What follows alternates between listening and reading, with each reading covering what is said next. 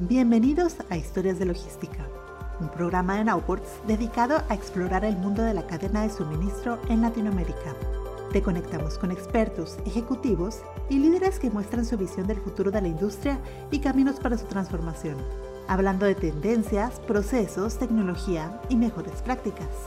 En esta sesión, cómo prevenir y actuar en respuesta a demoras de carga, profesionales en equipos de comercio exterior nos hablan de su experiencia y recomendaciones para las empresas. Los efectos de las demoras pueden llegar a provocar pérdidas de clientes, retrasos en la producción y hasta obligarnos a rediseñar estrategias.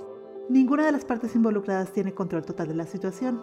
Sin embargo, podemos tomar ciertas medidas de prevención y respuesta. Listo, perfecto. Oigan, pues bienvenidos todos. Hoy, como saben, eh, tenemos gente que nos acompaña desde nuestra oficina en México, en Colombia, en Chile y en Uruguay. Eh, Pau, Rodri, les damos mucho las gracias por, por conectarse a esta sesión o a este webinar. Hoy específicamente queríamos hablar de cómo prevenir y actuar en respuesta a demoras de carga. Eh, creo que es un tema que, como, no sé, ha venido creciendo justamente por la situación de COVID, la saturación en algunos puertos porque operan con menos capacidad que normalmente. Eh, y pues quisimos eh, incluir a expertos, mucho más expertos que nosotros en esta situación. Entonces, eh, bueno, ahí sí podemos, Pau, no sé si nos pudieras contar un poquito o presentarte aquí ante la audiencia, este, eh, contarnos de tu experiencia previa en FANASA. Eh, también eres egresada de la Universidad Autónoma de Nuevo León, entonces nos encantaría escuchar eh, un poco de tu historia. Claro que sí, buenos días a todos. actualmente yo estoy fungiendo como jefa de comercio, historia y logística de la empresa de FANASA y FANAPCOR. Es una empresa dedicada a todo el tema del estampado de acero en la industria automotriz y línea blanca. Dentro de nuestros principales clientes tenemos a Carrier, Mave, eh, digo, como industria automotriz y me he desempeñado en temas de logística y aduanas en empresas como Carrier, eh, Barry Callebaut, que es de industria de alimentos, y IS Group, que es una empresa Tier 1. Pues ya tengo un amplio conocimiento en temas de, aduanas y logística.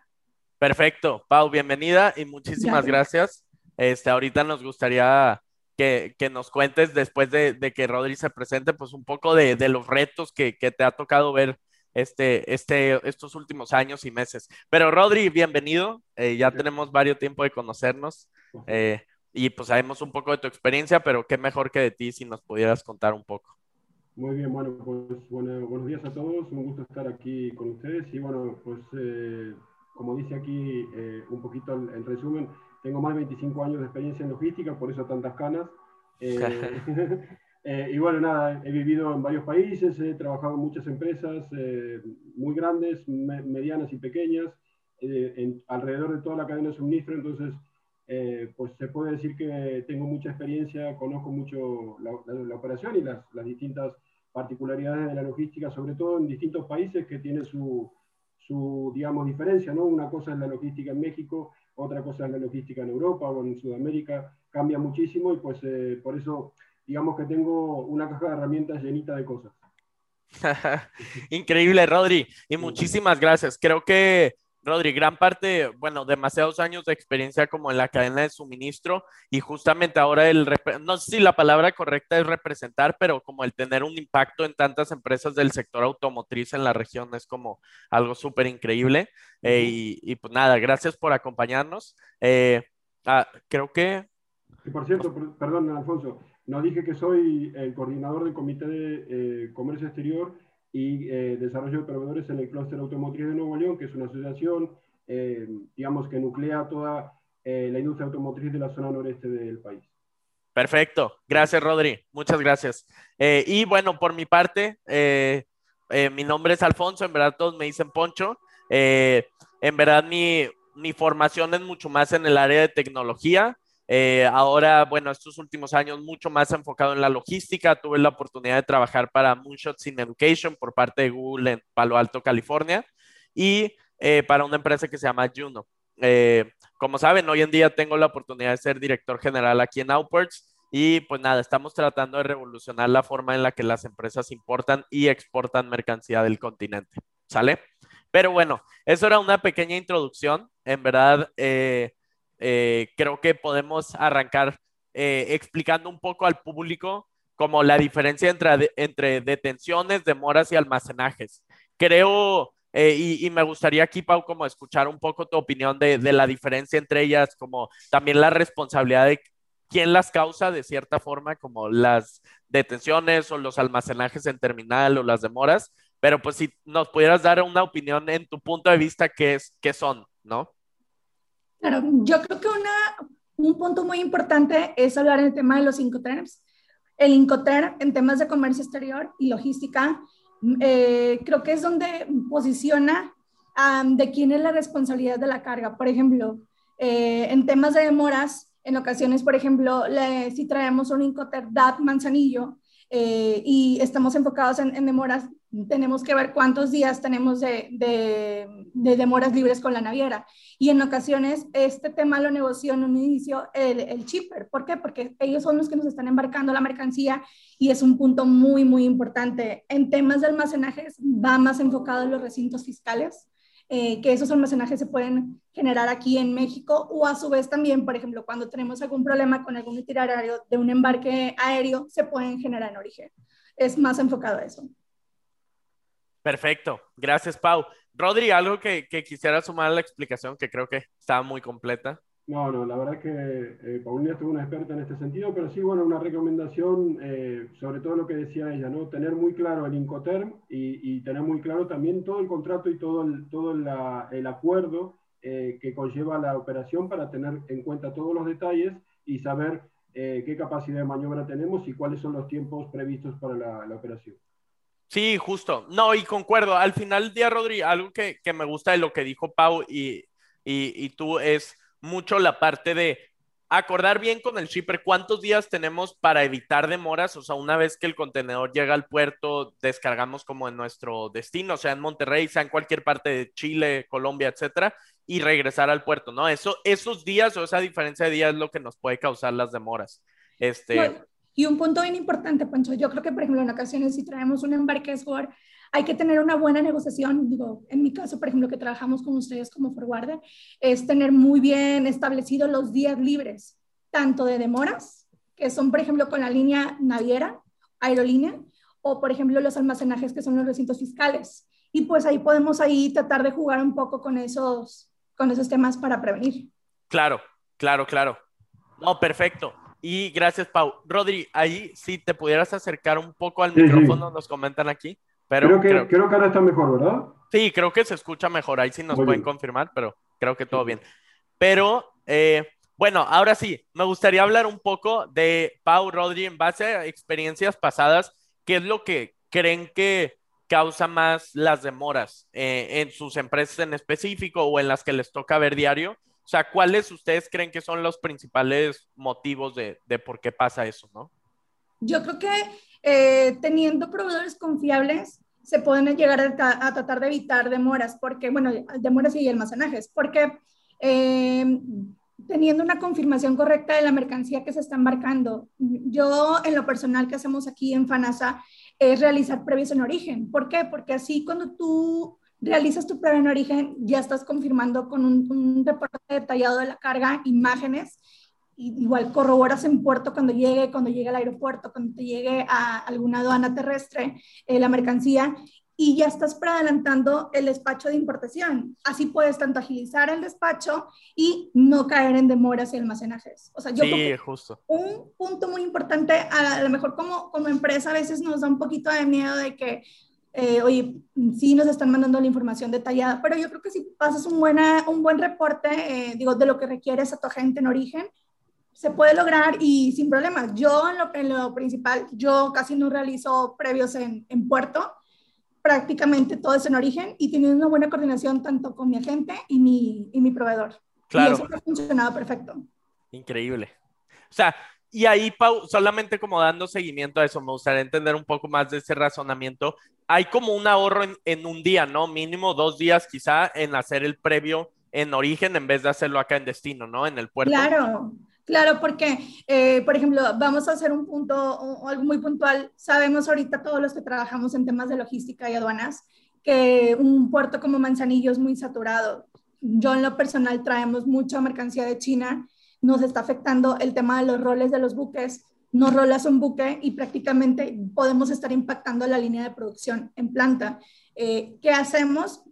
Ah, realizamos un prueba en origen, no realizamos, no se abre para nada el contenedor y así como llega, ya está el BL revalidado y automáticamente al día siguiente estamos librando. Yo creo que mis tiempos de despacho de ser de siete días están agilizando, mejorando a dos, como máximo tres días, porque pues solamente se está solicitando la maniobra de despacho y pues teniendo una anticipación de, de la coordinación con el transporte del día del despacho.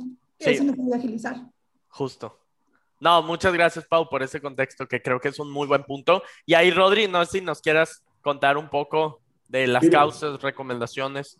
Mira, yo creo que por experiencia propia, yo creo que la base, lo más importante de todo es la comunicación, la comunicación entre todos los proveedores. Sabemos que en una operación de logística naviera eh, de China o de otros lugares del mundo eh, están implicados muchas empresas, ¿no? Y cada una maneja una parte de la operación. Entonces, es súper importante utilizar mucho la tecnología y sobre todo tener mucha confianza en tus principales proveedores para tener una comunicación muy fluida y que la, la, información eh, vaya a todos los, a, todos los a, las personas que están involucradas, ¿no? para que entonces pueda, pueda ser todo mucho más fluido y sobre todo eh, pensar mucho también como, como responsables de esa operación em, estratégicamente, ¿no? Lo que decía Paulina, muchas veces estamos muy metidos en la operación diaria y, y no, no, no, nos damos cuenta que, por ejemplo, utilizando el, premio, el previo de origen y otras herramientas que podemos utilizar para que el proceso mejore en fluidez, eh, no lo hacemos porque estamos metidos muy en la, operación. Pero pensar estratégicamente, como muy bien hace Paulina, eh, pues nos, da esta, esta ventaja competitiva y esta posibilidad de hacer bajar el tiempo de, despacho de siete días a, dos o tres días es impresionante y sobre todo si te puedes apoyar con tu proveedor para que pueda ser mucho más fluido, ¿no? Justo, y ahí Rodri, algo que dijiste que se me vino un poco a la mente es, hay un punto en el que el previo en origen creo que es de los factores que más cambia el eh, pues el agilizar los tiempos de despacho. Y si lo vemos de otra forma, por ejemplo, nos, eh, nos ha pasado durante el último año que las terminales están saturadas en destino. También podemos analizar opciones con distintas navieras, o sea, dígase, pues cualquiera de las navieras que operen en ese puerto, en mi opinión, y ver, pues más allá de la tarifa, que siempre es un factor súper importante, cuáles son las que pueden ofrecer días libres de demora para así evitar o bueno, más días libres de demora, es decir, 21, 14, 7 que ofrecen otras, para así evitar caer en demoras, ¿no? O sea, si atacas como teniendo el previo en origen y teniendo esto, pues casi lo reduces, no a cero, pero lo reduces significativamente, ¿no? Sin duda, pero Un también... Importante. Adelante, adelante. Ah, gracias. Un punto importante también que quiero comentarles, yo creo que también otra opción que se puede realizar es hacer una desconsolidación en puerto. si sabemos que traemos una discrepancia, no se realiza un previo en origen, se puede realizar una desconsolidación en puerto. Así estás cortando las demoras y estás volviendo a ganar días eh, libres de almacenajes. O sea, Y hacer una negociación con, el recinto fiscal. Yo creo que también eso es un muy buen punto. Increíble, está bueno ese punto.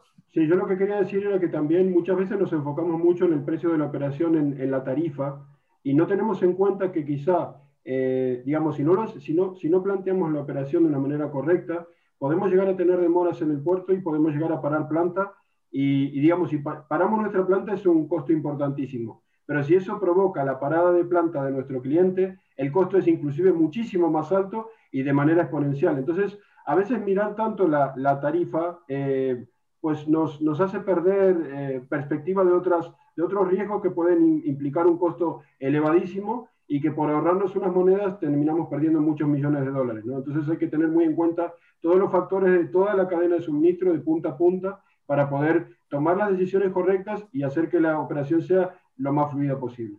Claro, completamente. Rodri, eh, Pau, nos pregunta aquí Jennifer eh, de la parte de la audiencia que si se puede hacer desconsolidación en puerto aunque venga la mercancía en contenedores completos. Claro que se puede hacer. O sea, sabemos de la mano que una carga LCL, que es carga suelta, viene consolidada con varios clientes y, y por default se tiene que desconsolidar. Cuando tú traes un contenedor completo y estás detectando en tu previo que traes algún detalle con la mercancía o sabes que traigo solamente es un contenedor especial, no sé, vayamos de un contenedor flat rack o pentop, se puede realizar la desconsolidación siempre y cuando eh, tu agente anal te lo puede sugerir o tú como personal de logística puedes solicitárselo a la agente anal, solicita la maniobra puerto y sin problema. Yo creo que definitivamente es una muy buena práctica porque si tú estás viendo que solamente tienes siete días, ya te comiste en la operación cinco y te quedan dos días libres, prácticamente no vas a hacer en los tiempos para el retorno del contenedor y tu corta de las demoras. yo creo que sí se puede hacer sin problema y agiliza el proceso de la importación también y ganas días. Y pues evitamos correr costos adicionales. Increíble.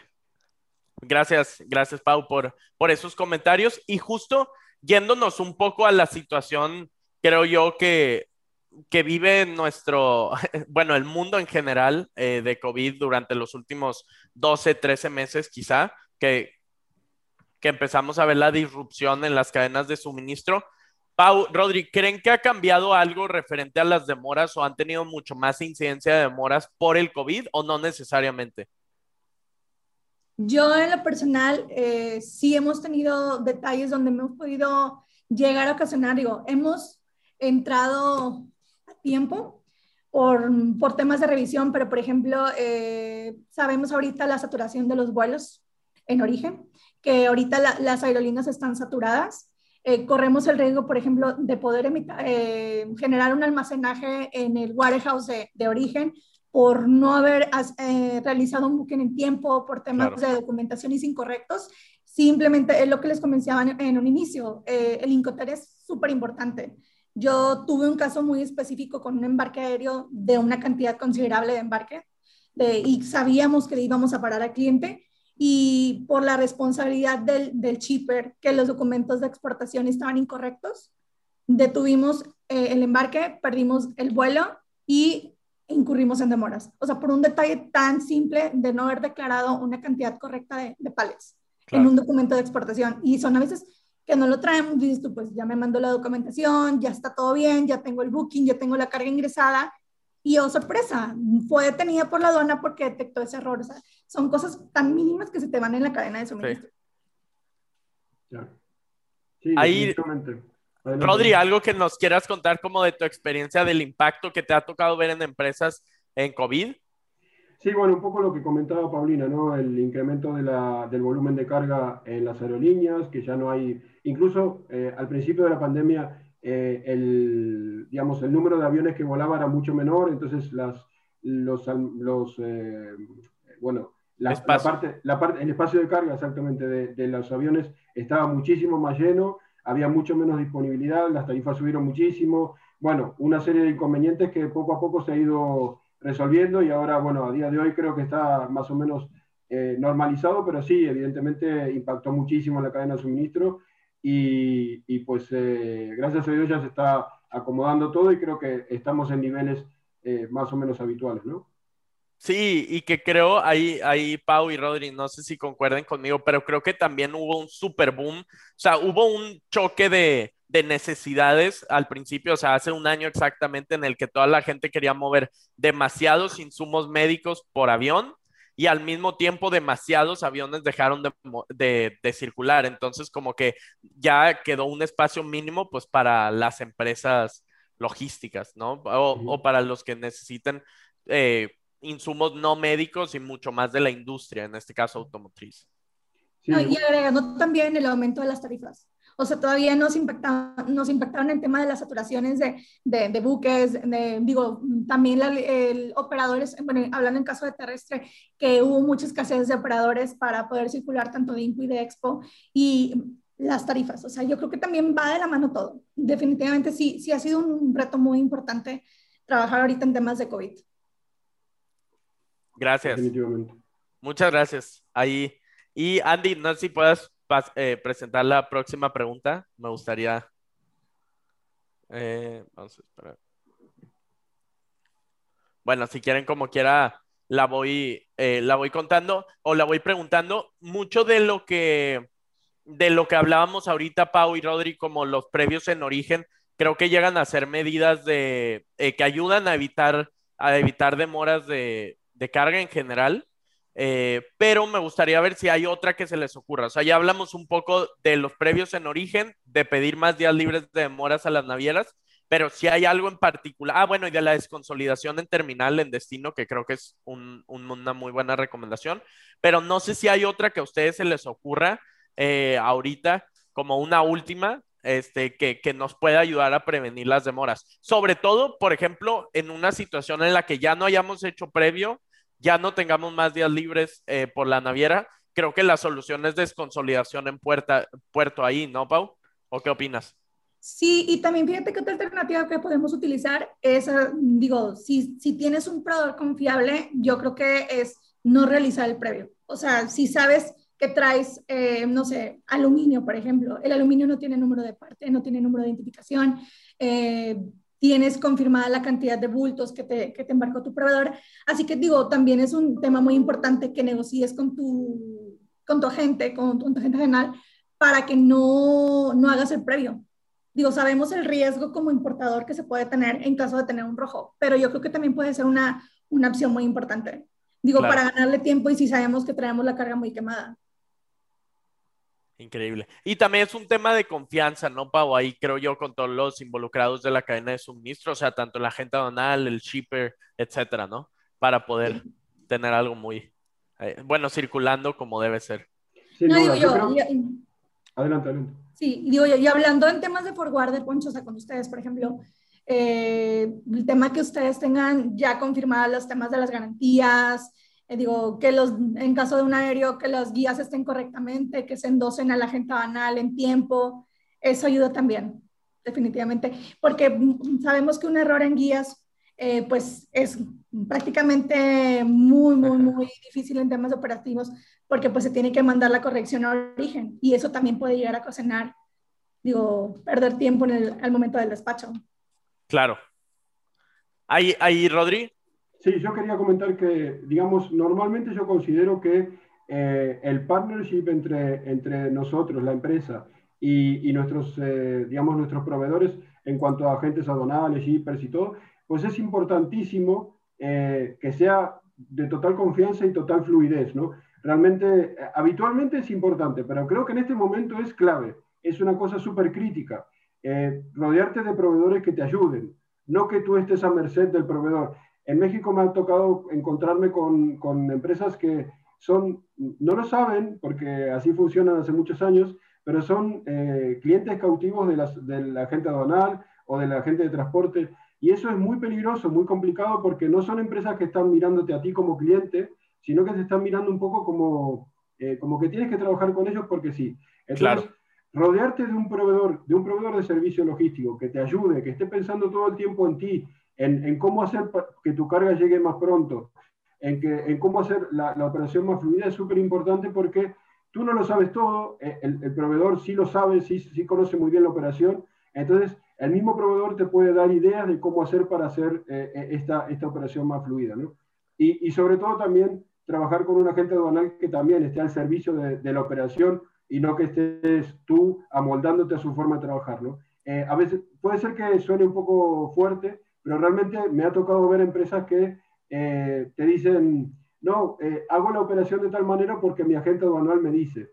Y tú sabes que no siempre es la mejor manera de hacer las cosas, ¿no? Entonces, es bien importante, aunque sea, yo sé que cambiar de agente aduanal es un, un trámite importante, pero ténganlo en cuenta, es una cosa, es un, es un factor muy importante eh, y digo, no, no, no necesariamente hay que cambiar para que todo vaya mejor, pero sí que si ves que, hacer benchmarking, ¿no? Conocer la, experiencia con su agente aduanal de otras empresas y, al momento de detectar que hay uno más eficiente, que, que, es más innovador, que tiene una forma de trabajar mejor, más, más cercana al cliente, pues contemplar la, la opción de, de cambiar y poder rodearte justamente de proveedores que te puedan ayudar a que todo vaya mejor, ¿no? Y ahí, ahí Rodri, algo que me gustaría sumar y, y, sobre todo para todos los que nos acompañan aquí en línea, también mucho de visibilidad, incluso hasta tiene, tiene algo contradictorio en que yo lo diga como forwarder, pero en verdad es mucho de, pues que para una empresa siempre va a ser muy sano tener o ver todo el panorama logístico de dis, distintas navieras, cuántos días libres de demora da, qué servicio da, cuánto cuesta, etcétera, como para tener incluso una cadena de suministro muy, muy transparente. No significa que se tenga que diversificar la carga con cada uno de esos jugadores, pero sí saber cómo se comporta el mercado, ¿no? Para, para poder tomar las mejores decisiones a nivel empresa. O sí, muchas veces la, la opción de diversificar a veces nos da miedo, pero muchas veces es la solución. A veces no, no hay, hay proveedores eh, que, digamos, tienen mm, mayor eficiencia en determinada ruta o en determinada forma de carga o en determinado, no sé, hay, muchas, hay mucha variedad de, oferta eh, de producto y pues tenemos que utilizar el producto que más se amolde a lo que necesitamos para hacer más eficiente la operación, ¿no? Perfecto, perfecto. Oigan, antes de pasar a la, a la parte de preguntas y respuestas, que aquí Daniela Rodríguez nos hace una pregunta, bueno, un comentario y está muy bueno, ahorita lo voy a, lo voy a comentar. Pero me gustaría saber, Pau, Rodri, independientemente para cualquier persona que nos esté escuchando en Latinoamérica, ¿ustedes cuánto recomienda que es el, los días recomendados? Sí, los días ideales de demoras a negociar con las navieras. Mm, sabemos ahorita actualmente que dependiendo de dónde venga la carga, eh, puede variar la cantidad de demoras. Yo creo que en el caso de China, eh, normalmente se están manejando 21 días libres. Y en el caso de Europa se están manejando 15 eh, días, 15 días dependiendo, y también tiene que ver mucho el tipo de contenedores. Tipo de contenedores, sabemos ahorita que la escasez de contenedores en, en, el mundo en general, eh, eso nos está afectando para, para, tener un mayor número de demoras, pero digo, creo que son más que nada entre 15 a 21 días lo que podemos estar considerando. Perfecto. Yo considero que la cantidad de días es, bueno, eh, estoy de acuerdo con Paulina, pero también tener en cuenta para, para determinar este factor, eh, digamos, el tipo de producto que estamos importando o exportando. ¿no? Muchas veces sabemos que incluso también el, el, puerto a donde vamos, porque todos conocemos que hay puertos más, eh, más saturados que otros y hay mercancía que es más sensible que otra. ¿no? Entonces, sumar esto al, al, factor para tener una, una mejor toma de decisiones. ¿no? Perfecto. Gracias, Rodri. Sí, justo creo que hay algo clave ahí que es, depende del producto, depende de, la estrategia de desconsolidación que se tenga, etcétera. O sea, pero bueno, sí vemos ahí como patrones. Yo concuerdo mucho que haz de cuenta 21 días es lo mínimo ideal para Asia, 30 con algunas navieras, etcétera, ¿no? Y bueno, eh, solamente antes de dar cierre a la sesión, Daniela nos hace un comentario que es relacionado, Pau, a lo que ahorita comentábamos, que dice, Alfonso, por ejemplo, yo traigo contenedores con perfiles de aluminio y lo que hago es previo en origen. Esto funciona mucho para agilizar este tema. Este tema pues de despacho y de desconsolidar. Bueno, más bien de evitar las demoras en sí eh, de la carga, ¿no? Sí, y también, por ejemplo, hay que tomar muy en cuenta eh, el tipo de mercancía que estamos trayendo. En ocasiones son mercancías vulnerables y a veces por un tema de, restricción arancelaria, eso también puede llegar a tener ocasionar eh, demoras. Definitivamente. Yo como buena práctica, si me permiten el comentario, eh, que no tiene que ver exactamente con comercio exterior, pero sí, ya van a ver que sí. Eh, les recomiendo mucho acercarse a los clústeres. sea, las, sea la que sea la industria a la que, a la que digamos, en la, en la que trabajan, es importantísimo, y Paulina no me va a dejar mentir, el intercambio de información, el benchmarking, eh, la visita, eh, eh, como, como clúster, es muy, mucho más fácil llegar a la autoridad, llegar a, hacer visitas a la aduana, a los puertos. A nosotros nos ha tocado realizar visitas a puertos donde, donde por ejemplo, llevamos a, un grupo de 25 empresas a conocer cómo funcionaba el puerto por dentro.